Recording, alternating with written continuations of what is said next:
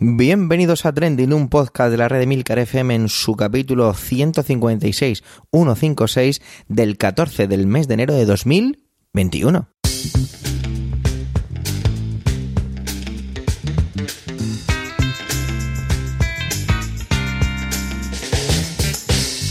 Trending es un podcast, lo que pasa, solo lo que ocurre son noticias que a las redes sociales. Todo ello con opinión y siempre con ánimo de compartir. Por ello somos varias voces, aunque yo, Javier Soler, haga de presentador. Trending es tu podcast de noticias semanal. ¡Adelante! ¡Feliz año! Y tengo que pedir un poco de disculpas por mi voz, pero es que es lo que tienen las clases online, que uno no para de hablar. Así que disculpadme, pero noto mi voz un poquito rasposa y cansada. Madre del amor hermoso, os dejamos un par de semanas sin podcast, sin trending y me tenéis el mundo como el cuarto de un adolescente. Madre mía de mi vida, ¿cómo está el patio? No dejo de pensar en esos memes que circulan por las redes, algo así como, a ver si es que 2020 era el teaser y 2021 era el grande, ¿no? O similares. Por eso he querido titular este podcast como 2021 eres nuestra, nuestra única esperanza, haciendo un poco paralelismo a la frase que decía la princesa Leia eh, guardando el mensaje en el astromecánico R2D2 para buscar a Obi-Wan Kenobi. Ah, por cierto, por cierto, muy importante, no sé si os habéis enterado, pero ha nevado en Madrid. Por si os preguntan, ¿de acuerdo? Vamos ya con la primera intervención de 2021 de la voz de Alma. Y resulta que esta semana se lanzó una inteligencia artificial que es capaz de generar imágenes a partir de descripciones. ¿Qué? ¿Os habéis enterado? Pues yo tampoco. Así que mejor la escuchamos a ella. Feliz año, compañera, y adelante, Alma.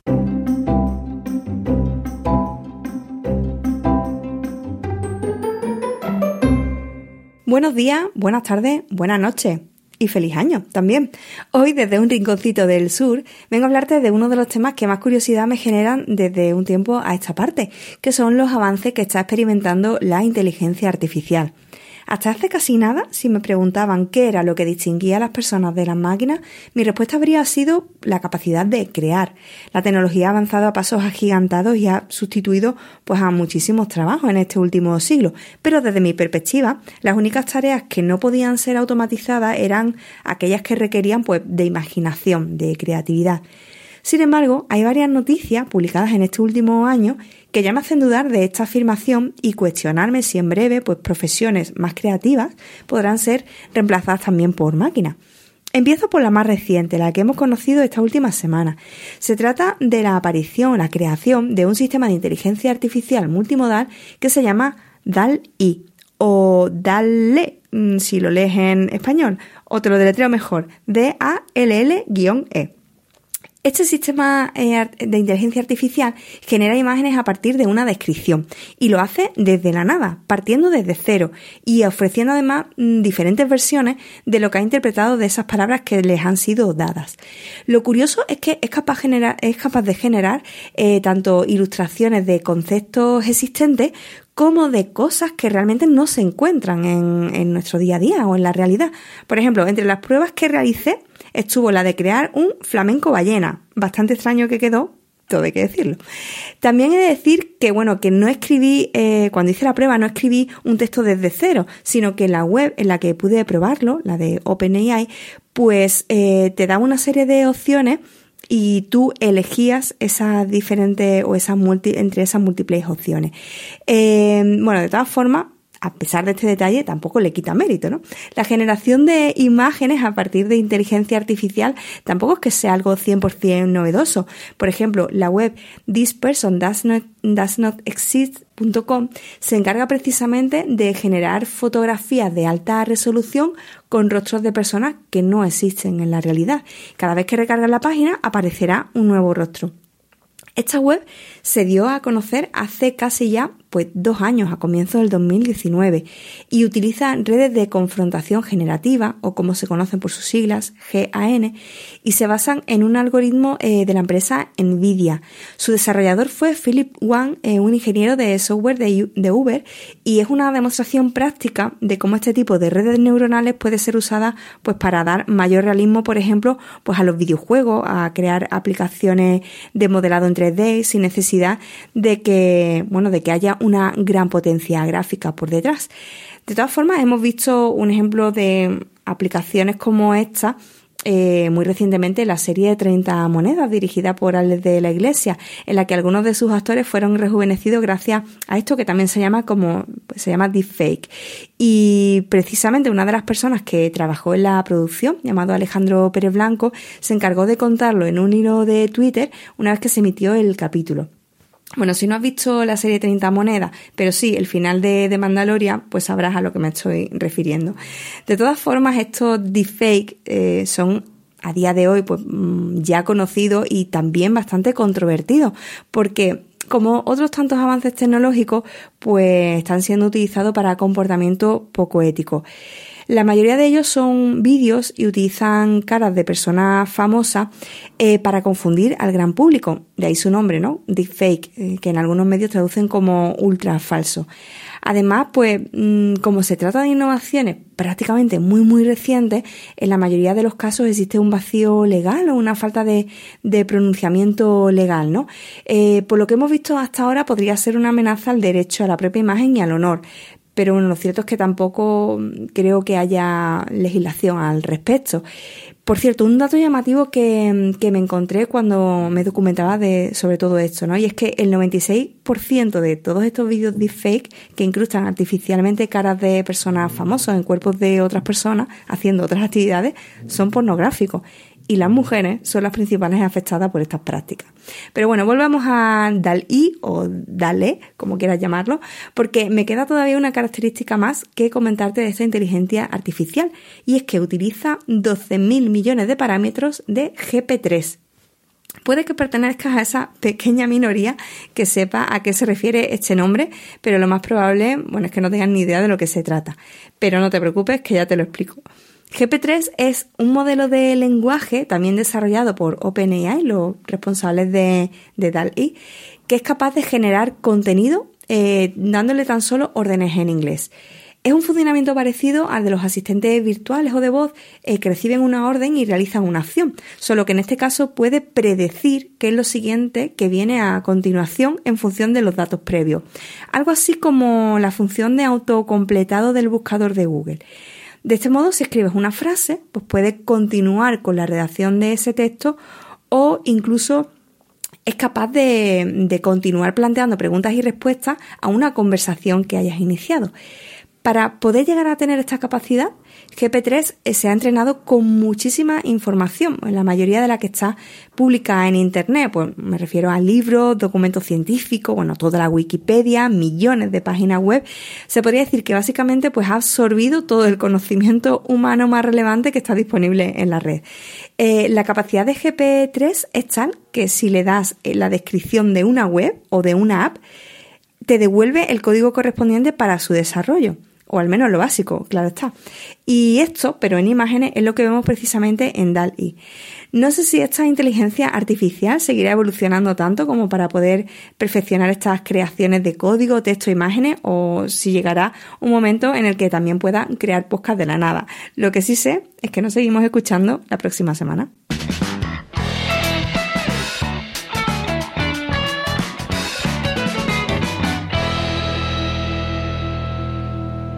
Manuel nos acerca a la auténtica locura que está viviendo el barrio de la Cañada Real en Madrid. Es curioso porque yo casi casi me planteé traer esta noticia, ya que en los informativos se le dedicó cierto espacio y hablando un día con mi pareja, me acuerdo íbamos en el coche, salió el tema. Es un barrio que lleva sin luz varios meses y es que entran en juego muchos ingredientes, que si tráfico de drogas, plantación de marihuana, enganches ilegales, bueno, muchos factores, como ya decía en esta ecuación. Y aprovechando el tema, también va a ampliar un poco su intervención sobre lo que tiene que ver con el suministro eléctrico. Feliz año amigo, adelante Manuel.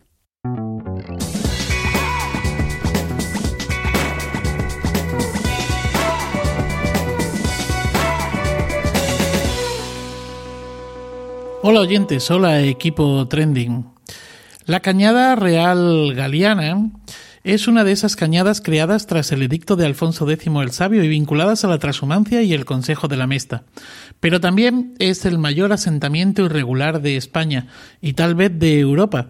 Y noticia de estos últimos días, meses, por la falta de energía eléctrica.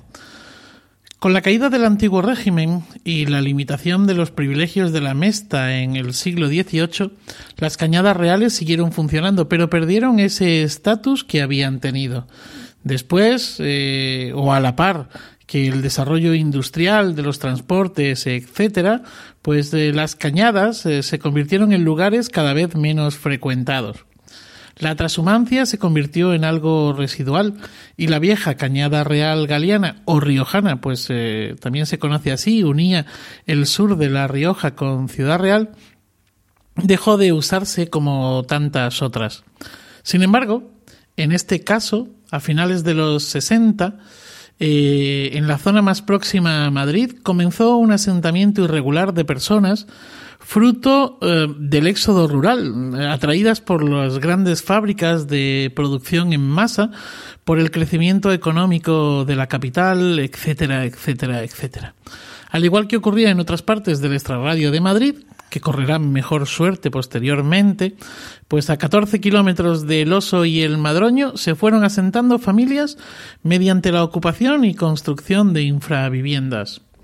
Desde entonces y hasta ahora, más de medio siglo ya, a la Cañada Real han ido llegando personas de todo tipo y condición, desde esos migrantes rurales, los pioneros, como los llaman, hasta realojos del propio Ayuntamiento de Madrid. Sí, realojos del propio Ayuntamiento de Madrid.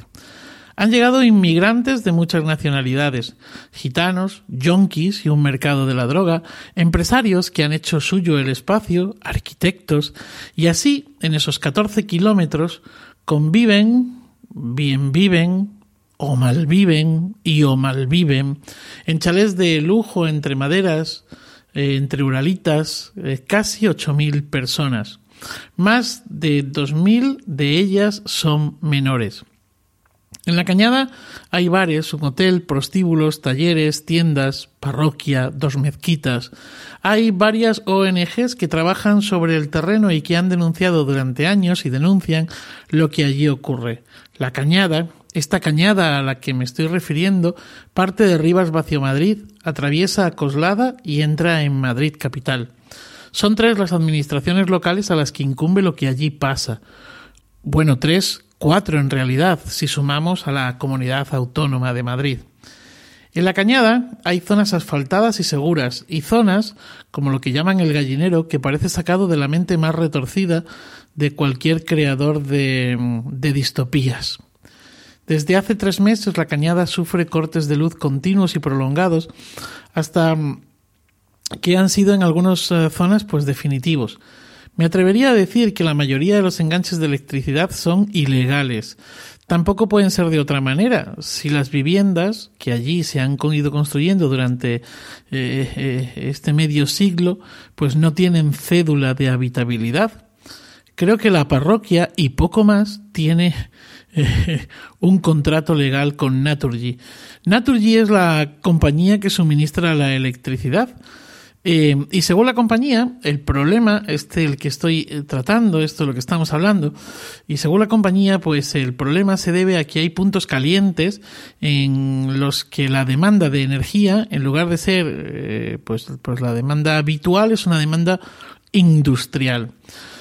Se atribuye a lugares donde la planta de marihuana, o donde se planta marihuana, donde la planta de marihuana se ha convertido en un negocio, un negocio en alza dentro de la, de la cañada. Hay mafias que llegan a alquilar espacios, llegan a alquilar a particulares espacios de eh, 20 metros cuadrados por 3.000 euros al mes dentro de las viviendas. O al menos eso es lo que se cuenta. Los cortes de energía son automáticos cuando se pone en riesgo la seguridad de la red y por eso es por lo que, por eso y por una demanda brutal en los últimos meses es por lo que saltan los plomos, por, llamarlo eh, de alguna manera. Eh, esto afecta especialmente a dos de los seis sectores en los que está dividida la cañada.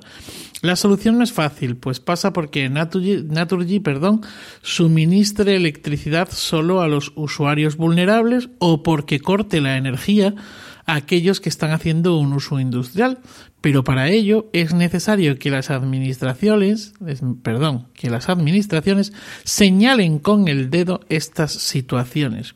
Y eso no es tan sencillo, pues aquí entran en juego tanto el fraude energético como los delitos contra la salud pública. En cualquier caso, mientras que esto llega o no, mientras que las administraciones se ponen o no de acuerdo, Mientras Filomena se marcha, mientras las autoridades españolas cumplen la petición de la ONU para que se ayude a Lina, la niña de tres años que reside en la cañada y que padece una bronquiolitis obliterante y que precisa de tratamiento con oxígeno 24 horas al día en su domicilio, mientras que queda en nuestra retina la preciosa y emocionante acción poética y artística del colectivo Boa Mistura, allí sobre el terreno en la noche de Reyes, con el encendido de esas miles de velas eh, con las que escribieron nos están apagando, mientras que todo esto ocurre, el recibo de la luz sube y el monopolio de las tres empresas energéticas del país sigue imparable. Feliz día y feliz vida.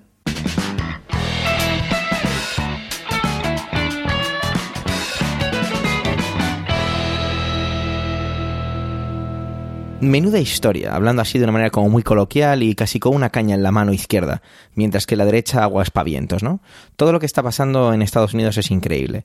Antonio se va a centrar en uno de los contextos, todo lo que tiene que ver con el cerrojazo a Trump, y no solo a Trump, sino a muchos ingredientes, como utilizo la palabra que utilizaba en una en presentación de intervención de un compañero anteriormente, en todo lo que tiene que ver con las redes sociales y tal y como le ha definido la censura en las redes sociales. Vamos a escuchar su intervención. Feliz año compañero y adelante Antonio.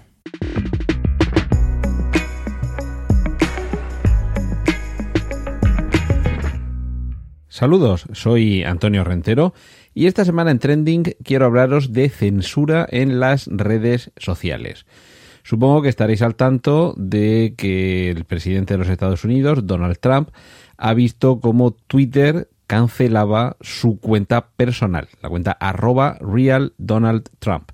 Evidentemente no la cuenta del presidente, la cuenta oficial, que si no recuerdo mal es arroba POTUS, las iniciales de President of the United States.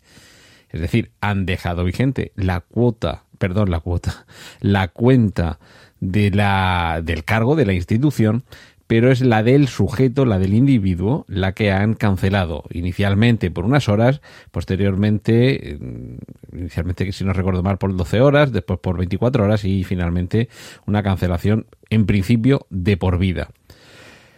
Bueno, otra cuestión sería que mañana la cuenta sea en lugar de arroba real Donald Trump, que sea, ah, no sé, I am Donald Trump o algo de esto, en fin, que sea para una nueva cuenta, a saber si esto llega a suceder. Pero bueno, la cuestión de fondo es que derivado de la publicación a través de su cuenta en esta red social, de los eh, mensajes que, según algunos, enardecieron a los que ocuparon el Capitolio la semana pasada, se ha considerado por parte de Twitter que la publicación de determinados mensajes en esa cuenta con ese espíritu podría provocar altercados y desórdenes públicos, motivo por el cual le cancelan la cuenta.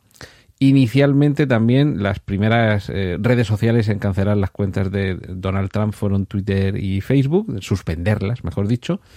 Y eh, a continuación en cascada han ido otras redes sociales eh, detrás aquí ha habido una protesta al considerar que se está excediendo la labor de una o varias empresas privadas al coartar o cercenar la libertad de expresión. Te dejan sin un canal a través del cual expresar tu opinión. Lo cierto es que en Estados Unidos, y de momento me voy a circunscribir eh, eh, únicamente a la legislación vigente en aquel país, la libertad de expresión es un mandato que se le exige al gobierno, es decir, son las leyes y las actuaciones del gobierno, de los poderes públicos, las que no pueden coartar, limitar o eliminar la libertad de expresión. Pero ese derecho constitucionalmente reconocido aunque nos pueda parecer eh, un, disparate si es que a alguien se lo parece, no es predicable de las empresas privadas cuando ofrecen sus servicios. Es decir, y por llevar el ejemplo un poco al extremo, si una compañía telefónica decide cancelar tu línea de telefonía para que no puedas efectuar llamadas eh, porque otros usuarios han eh, has recibido quejas de otros usuarios de que haces llamadas molestas o intempestivas, es decir, imaginemos que te dedicas a llamar a la gente a las 2, las 3, las 4 de la mañana desde tu móvil, ya les llamas y les despiertas y les molestas y recibe la compañía muchas quejas, se identifica que las llamadas son tuyas y la compañía decide que te corta la línea telefónica. Claro, podríamos decir que eso está cortando tu libertad de expresión de llamar a la gente a las 3 de la mañana y molestarla, ¿no? Eh, sé que es un ejemplo ridículo, pero se reciben unas quejas, se producen unas molestias y esta empresa privada toma la determinación de dejarte sin ese cauce para molestar a los demás. Es decir, está habiendo lo que eh, en el caso de las redes sociales algunos tildan de un comportamiento editorial. Es decir, como cuando un periódico publica un artículo en el que hay una información que lesiona gravemente, injuria o calumnia, por ejemplo, a alguien, y se dirige a alguien contra quien ha escrito esa columna, pero también contra el periódico, porque no ha tenido la debida diligencia a la hora de supervisar el que en su periódico no aparezcan contenidos que puedan eh, perjudicar a alguien. Sí que es cierto que, por ejemplo, los artículos de opinión, todos, normalmente todos los medios de comunicación, incluyen una, una fórmula ritual de un poco descargándose de la posible responsabilidad, aquello de que las opiniones vertidas pertenecen a los colaboradores y no representan la opinión del medio, que si la tiene, como decía el jueves, y si, si la tenemos es muy nuestra, pero bueno, normalmente los medios dicen que su opinión aparece en los editoriales. En este caso, Twitter actúa con un criterio, bueno, Twitter y resto de redes sociales, con un criterio que podría ser eh, asimilable a ese criterio editorial en el sentido de hacer una, curación, una selección, un cribado de los contenidos que aparecen. Aquí se abre también una puerta interesante. Yo insisto en que la postura mm, creo que más eh, próxima a la legalidad estadounidense, a la de otros países, eh, puede ser el caso a lo mejor también de, de España, de otros países, de la Unión Europea, es que una empresa privada puede decidir dejarte sin su altavoz y no está cercenando tu libertad de expresión. Todo caso, está impidiéndote que utilices ese medio para eh, ejercer tu libertad de expresión, pero tienes otros medios a tu alcance. Ah, claro, pero no tiene el mismo alcance que Twitter. Ah, pero es que el servicio que me da Twitter, el servicio que me da Twitter tienen unas condiciones de uso, bueno, Twitter, Facebook, Instagram, quien queráis, y, y esas condiciones de uso pueden incluir, como podría ser este caso, el que publiques mensajes que enaltezcan el odio o que provoquen eh, comportamientos en los demás, como los de este caso. Aquí hay una objeción que hacer, y es que ¿por qué ahora o por qué a Donald Trump, solo a Donald Trump, cuando hay otros muchísimos casos en Twitter y en otras redes sociales en las que hay mensajes mucho más claros todavía. Es decir, no, estoy defendiendo que esto no se lo hayan hecho a, Donald Trump. A mí no me parece disparatado que lo hayan hecho, me parece más bien razonable, pero mm, encuentro mucho más razonable otros muchos mensajes con los que todos nos tomamos a diario en redes sociales y ahí están. Y al revés, mensajes completamente inocentes que por más que los lees no le ves la maldad y en Twitter alguien decide que como se ha recibido muchas denuncias sobre ese mensaje, le cancelamos la cuenta. Pero, a ver, hombre de Dios, lee del tweet y, y contextualízalo mínimamente para saber si es un tweet ofensivo o no. Que es que esta semana he visto como alguien le suspendía la cuenta por decir, por recordar ese refrán de cuando seas padre comerás huevos. Y el tweet era eso, ¿vale? Recordar algo así como, pues dile a no sé quién que cuando sea padre comerá huevos. Y lo tildan de amenazante, ¿vale? y le suspenden la cuenta. Quiero decir que se pueden cometer excesos eh, tan, tan simples como este. Eh, alternativa. Nos quedamos sin Twitter. Hala, vámonos todos a Parler, otra red social en la que parece que había libertad absoluta. Eh, esto sería para un análisis un poco más largo y más complejo de quién está detrás de Parler, que esto es, otra, ya digo, otra cuestión, y es muy interesante y tiene mucho que ver con todo lo que está sucediendo en, en Washington y Estados Unidos en estos últimos tiempos. Pero la cuestión es que desde la tienda de aplicaciones de Apple, la tienda de aplicaciones de Google y Amazon Web Services, que es donde está alojado los servicios online de Parler, estas tres plataformas se han negado a que continúe la actividad de Parler y han suspendido sus servicios. Podemos volver a echarnos las manos a la cabeza y decir, los están censurando, están impidiendo que alguien utilice esa plataforma para expresarse libremente. Efectivamente, sí, por un lado lo están haciendo, pero es que por otro lado, insisto, Condiciones de uso de un servicio privado. Esto es un poco mm, las reglas de la casa son estas. Y si, eh, si quieres seguir en esta casa tendrás que acatar estas reglas. En este caso, la excusa sería esa. Twitter decide que Donald Trump ha incumplido sus reglas y lo expulsa. Las tiendas de aplicaciones de Apple y de, y de Android, así como el alojamiento de servicios profesionales de Amazon, decide que Parler está contraviniendo sus normas de uso, en este caso porque eh, los mensajes que se publiquen en esa red social podrían eh, ser también susceptibles de generar eh, problemas o situaciones como lo que ha sucedido en, Washington y, y, lo cancelan y lo cierran. Yo no digo que esto sea positivo, no digo que sea negativo, simplemente digo que hay unas reglas y si no las cumples te juegas el que te puedan expulsar.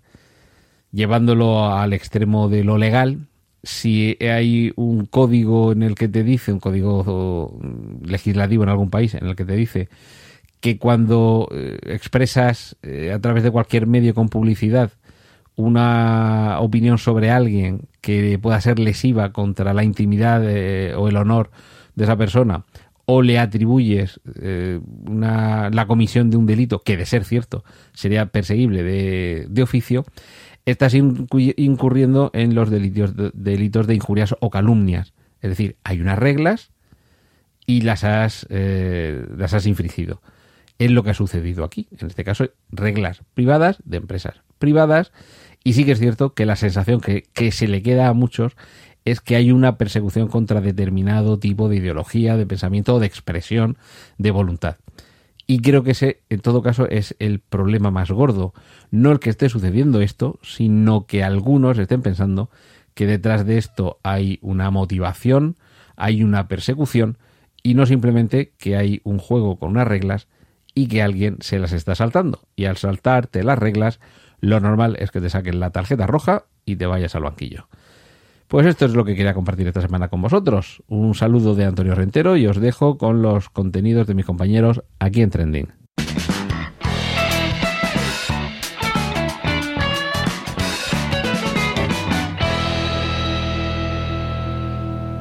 Emilcar tenía que hablar sí o sí de Estados Unidos. Era casi como si no le diéramos opción entre los colaboradores de Trending. En este caso se centra en el segundo impeachment. Ya sabéis, de impeachment es el ejercicio, bueno, el ejercicio, el mecanismo por el cual se puede destituir a un presidente de los Estados Unidos. Y es que resulta que hay varios republicanos en el Congreso que están mostrando de manera abierta su apoyo a este impeachment. Es cierto que el impeachment ya no sería para destituirle como presidente, sino para inhabilitarle para que pudiera presentarse a futuras elecciones.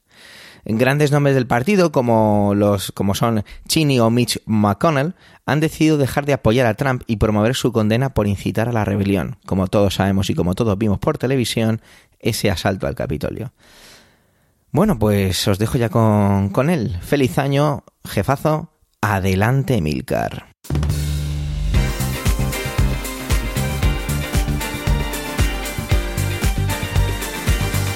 El segundo impeachment contra Donald Trump, que los demócratas del Congreso eh, iniciaron ayer, tiene un hecho diferencial con respecto al, primero, al que ya conocimos. Bueno, tiene varios. Para empezar es el segundo, que nunca se le pone a ningún presidente. Y el, el, otro hecho diferencial del que quería hablar es que tiene el apoyo de varios congresistas republicanos, cosa que no ocurrió durante el primer impeachment. Eh, y no son, no son cualesquiera estos que están apoyando eh, este impeachment de momento en el, en el Congreso. Estamos hablando de eh, Elizabeth Cheney, estamos hablando de John Katko Y estamos hablando de Adam Kissinger, Fred Upton y Jamie Herrera Beutler. Estos son nombres que seguramente la mayoría de nosotros nos pasan desapercibidos, por lo menos para mí los eran todos, con la excepción de uno, Liz Cheney. Liz Cheney, que no sé si estoy pronunciando eh, bien su apellido, su apellido se escribe, se escribe Cheney, no sería, sería Cheney, por ejemplo, es la hija de Richard Cheney, ¿vale? Richard Cheney, el todopoderoso Dick Cheney, todopoderoso vicepresidente con George Bush en su, eh, en su doble mandato desde 2001 hasta 2009. Eh, pertenece, por tanto, Elizabeth Liz a una eh, gran estirpe, digamos, dentro del Partido Republicano y por su apellido y por ella misma tiene un gran peso. De hecho, esta mujer es, por así decirlo, la tercera líder de los republicanos en, el Congreso. Es lo que se conoce como la presidenta de, eh, Republican Conference, la conferencia republicana que viene a algo así, ser algo así como el grupo parlamentario, podríamos decir, para, entendernos en términos de parlamentarismo español. Eh, esta mujer, mm, al igual que el resto del Partido Republicano, ha estado respaldando a Trump durante muchísimo tiempo. Incluso hemos llegado al, caso realmente extraño de que Dick Cheney, su padre, que es un, tipo de mucho peso, eh, también ha estado dando apoyo a Trump y eso le ha llevado a enemistarse y a romper relaciones en su momento con George Bush padre y con George Bush hijo, que son, digamos, sus adalides dentro del Partido Republicano, mm, aquellos a cuya familia republicana eh, pertenece. En principio aquello, cuando yo conocí aquella noticia, no me extrañó, porque Richard Cheney es un pájaro de cuenta. Os recomiendo, si no lo habéis hecho, que veáis la película Vice, escrita Vice, que es, digamos, la abreviatura de vicepresidente, en la que mm, se da eh, cuenta de su vida, obra y milagros. Esa eh, película yo la vi en Amazon Prime Video este verano y ahora mismo, al menos en España, la tenéis en Netflix. Recomendadísima película que nos muestra cómo, bueno, pues cómo en aquel momento como vicepresidente llevó al, al, también llevó al extremo la constitución y todo el entorno legislativo alrededor de la figura del presidente y del poder que tiene para, para hacer cosas. Por eso, por esos eh, impulsos autoritarios, no me extrañó en su momento que Dick Cheney eh, rompiera relaciones con los Bush para apoyar a Trump, aunque sí me ha ido extrañando, por así decirlo, su silencio conforme la deriva autoritaria de este tío de Donald Trump se iba haciendo más y más evidente. De hecho, ya habíamos llegado al punto mm, prácticamente de, ruptura, porque ya públicamente Richard Cheney estaba eh, dejando de respaldar a Donald Trump por todos estos asuntos de, la revuelta del Capitolio.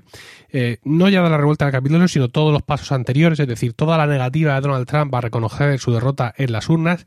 Mm, Dick Cheney ya le había retirado su apoyo públicamente, lo cual había hecho que, evidentemente, Trump lanzara eh, ondanadas contra él y también Liz Cheney, su hija, también le había retirado el apoyo y esto es importante porque no se entiende todo esto que está haciendo Donald Trump sin el apoyo no ya del Partido Republicano, sino de, eh, digamos, los jefes del Partido Republicano, entre los que Liz Cheney pues juega un papel, un papel importante.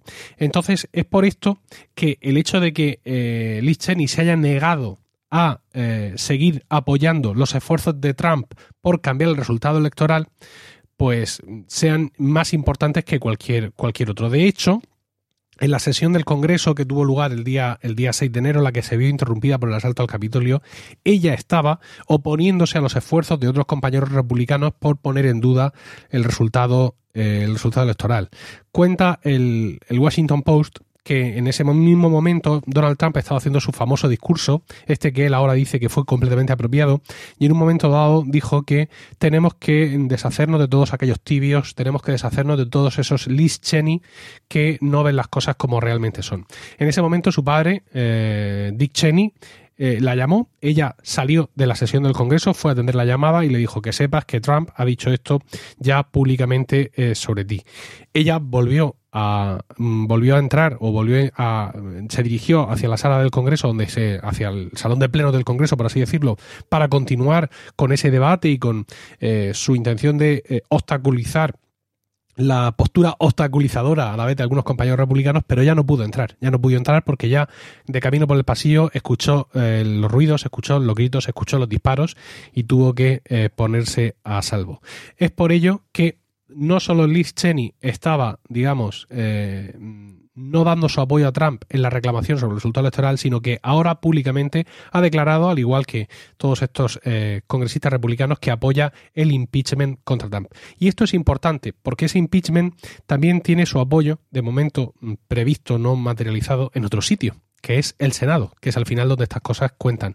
Y es que allí eh, también los jefes republicanos están empezando, de momento en privado, a eh, decir que este impeachment procede y que todo lo que ha hecho Trump evidentemente es merecedor de un impeachment. Y aunque no os hagan las cuentas en cuanto a los días, pero eso realmente no importa, no importa realmente porque, bueno, pues sí, efectivamente el mandato de Trump ya lo vamos a dar por terminado, pero lo que realmente importa es qué puede llevar, la consecuencia que puede llevar este segundo impeachment. Como ya os decía, no solo los líderes republicanos del Congreso lo están apoyando, sino también los del Senado, entre los que destaca el líder de la mayoría del Senado republicana, Mitch McConnell, uno de los tíos más impresentables que hemos visto y contra el cual ya he, lanzado varias, varias quejas en estos capítulos de, de Trending, y ahora pues evidentemente ya ha visto, ya ha visto de qué va todo esto y ya ha dicho en privado que este impeachment es apoyable y seguramente con su voto eh, lo apoyará y favorecerá que más republicanos apoyen el impeachment porque hacen falta dos tercios del Senado para que el impeachment salga adelante. No basta con la mayoría que ahora mismo tienen los demócratas allí, sino que necesitan muchos apoyos de los republicanos. En la Casa Blanca mm, cifran en 24 ahora mismo los apoyos republicanos que podrían tener los demócratas en el Senado para este segundo impeachment de Trump, con lo cual casi casi ya tendríamos hecho, casi lo tendríamos lo tendríamos hecho. Y una cosa fundamental, sí, efectivamente, ya no se va a llegar a tiempo de destituirle porque su cargo ya habrá terminado. Pero este segundo impeachment sí puede llevarle lo que conocemos aquí en España como inhabilitación para cargo público. Es decir, se puede conseguir que Donald Trump no se pueda volver a presentar a unas elecciones presidenciales y esto es realmente eh, interesante. Eh, vamos a dejar, vamos a dejar para, para más adelante. Eh, vamos a dejar para más adelante, como decía, el ver qué va a pasar realmente con, eh, con el Partido Republicano, ¿no? Porque esta reacción del aparato del Partido Republicano abre una nueva vía. Yo pensaba que Donald Trump iba a quedarse con todo el partido, que iba a absorber todo el partido, pero esta reacción de los líderes, tanto en el Congreso como en el Senado, nos lleva seguramente a otro escenario, y es que Donald Trump no se quede con el Partido Republicano, puedan echarlo del Partido Republicano, pero a su vez puede ocurrir que Donald Trump funde su propio partido. Bueno, veremos a ver qué pasa en este 2021.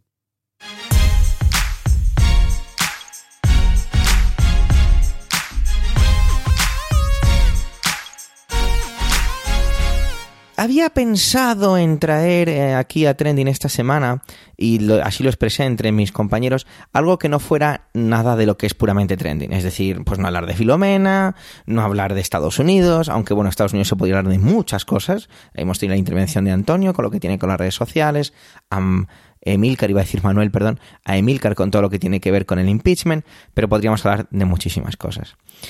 Iba a también a hablar, a traer otro capítulo de eh, las novedades de Juliana Sanz, porque hace una semana conocíamos que la, orden de extradición, o mejor dicho, la orden de extradición no, que al final el Reino Unido rechazaba la extradición a Estados Unidos y eso pues abrió un nuevo capítulo sobre todo esto. Pero decidí dejarlo ahí porque he encontrado una información muy valiosa al respecto que quizá amplíe. Si eres una persona nueva que llega a este podcast, eh, sabrá, no sabrás que a mí me ha gustado mucho o me ha parecido muy trending y muy interesante traer al podcast todo lo que tiene que ver con Juliana Sanz. Por eso lo traigo así a colación. Bueno, a colación no, perdón, por eso lo nombro. Pero finalmente decidí traer esta noticia porque si hay algo que es verdad que es muy trending, pero se sale un pelín de lo que nos estaba abordando estos últimos días, pues es la palabra vacuna, ¿no? Y es que leía en el país el siguiente titular. Un juez obliga por primera vez a vacunar a una anciana incapacitada. El subtítulo de la noticia es La residencia de eh, Santiago de Compostela en la que vive la mujer, de 84 años, pidió inmunizarla pese a la oposición de su hija. Vamos a ir por partes. Todos sabemos que ya se ha iniciado, gracias a Dios la... Bueno, gracias a Dios no, aunque bueno, igual lo he dicho con toda la intención, como dijo la mujer, la primera mujer española que se vacunó.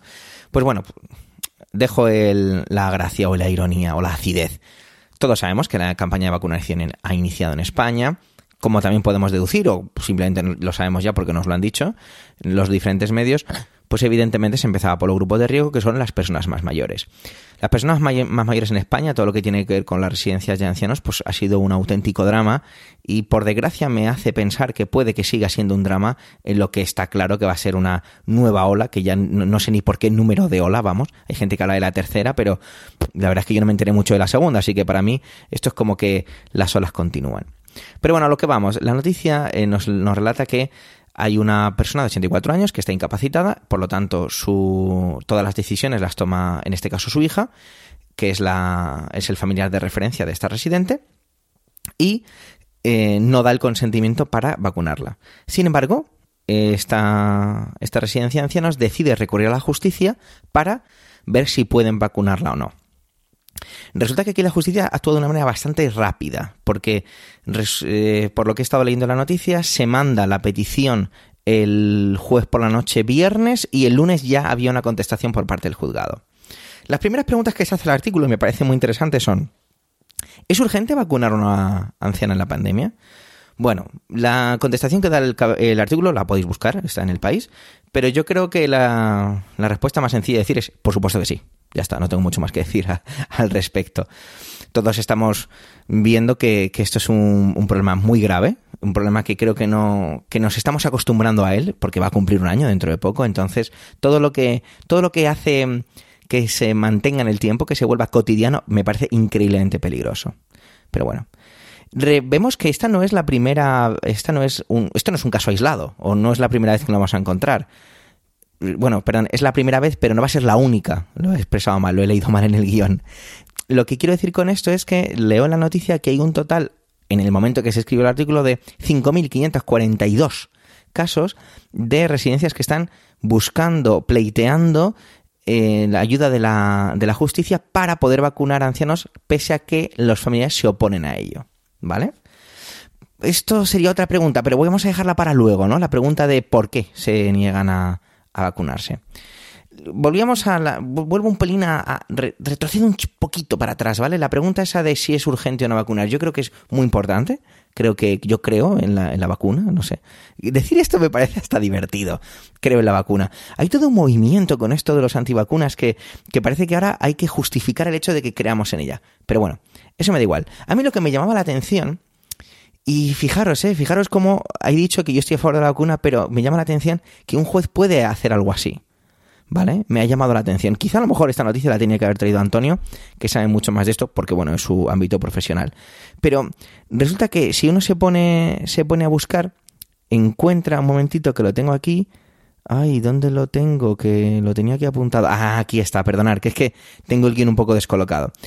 Resulta que la ley 26 barra 2015 se modificó el sistema de protección a la infancia y el gobierno cogió y metió una nueva frase en todo lo que tiene que ver con la autonomía del paciente.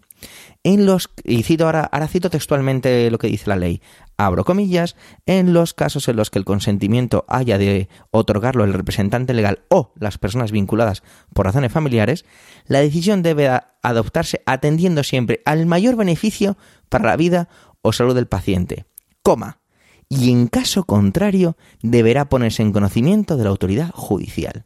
Cerramos comillas. Cuidado, porque aquí se despejan todas mis dudas.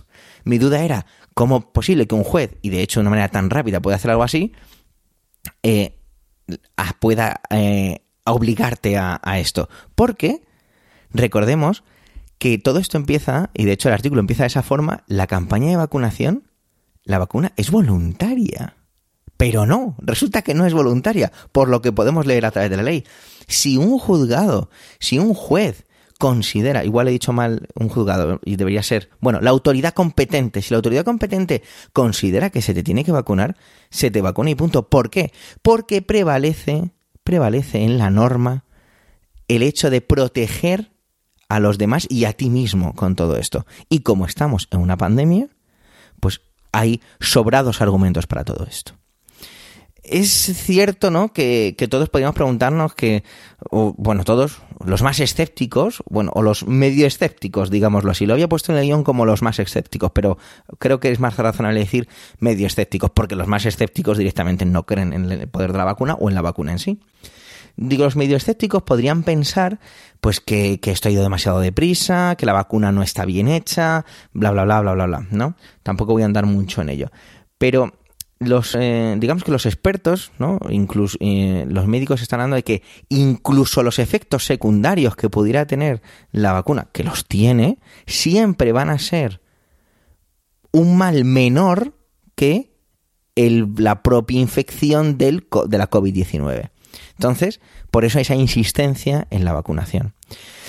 Todos sabemos, y lo citaba como muy pormenorizadamente al principio, el drama de las residencias de ancianos. No voy a meterme en la parte política, pero ha sido todo un, todo un, todo un problema y toda una, una desgracia. Eh, ya te digo, no voy a meter en la parte política, de su gestión y demás. Creo que había partes, hay partes en todo esto que eran muy difíciles de, hacer de cualquier otra forma, salvo pegar un cerrojazo y evitar contactos. Quizá hay cosas que, que, por supuesto se podrían haber hecho muchísimo mejor, la, las maneras, el despedirnos de esos seres queridos, todo ese tipo de cosas. Yo, de hecho, pe perdí a mi abuela durante la pandemia, no por el coronavirus, o, o, no lo sé, porque como no se podían realizar autopsias en aquel momento, no lo sé si, si fue por ello o no. Yo creo que no, porque yo estaba malita de, de antes y de hecho, la, digamos, yo cuando empezó justo el estado de alarma, y, la, y el confinamiento duro, lo primero que pensé es en, uy, yo creo que no voy a poder despedirme de mi abuela.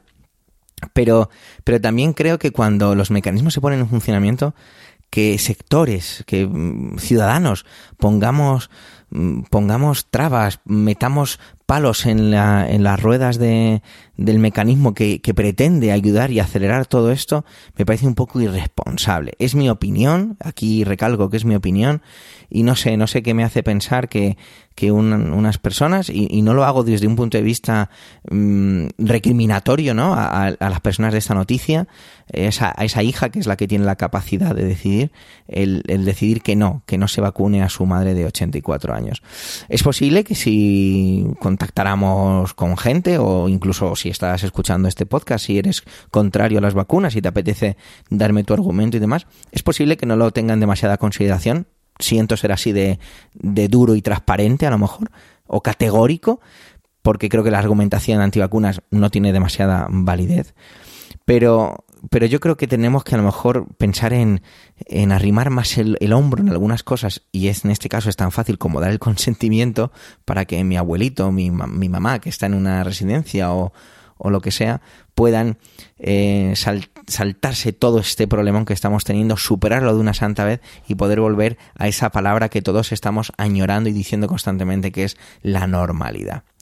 Bueno, sea como sea, esto parece que, la justicia tiene bastante claro cuáles van a ser los movimientos y bastante acelerados, así que parece que, no va, que no va a ser tan fácil el que los abuelitos en las residencias de ancianos se salten la vacunación siempre que un juzgado o un juez diga lo contrario. Gracias por vuestro tiempo, gracias por querer escucharnos en este capítulo centésimo quincuagésimo sexto. Tenéis la web emilcare.fm barra trending y twitter arroba trendingpod por si queréis dejarnos algún comentario. Un saludo y hasta la semana que viene.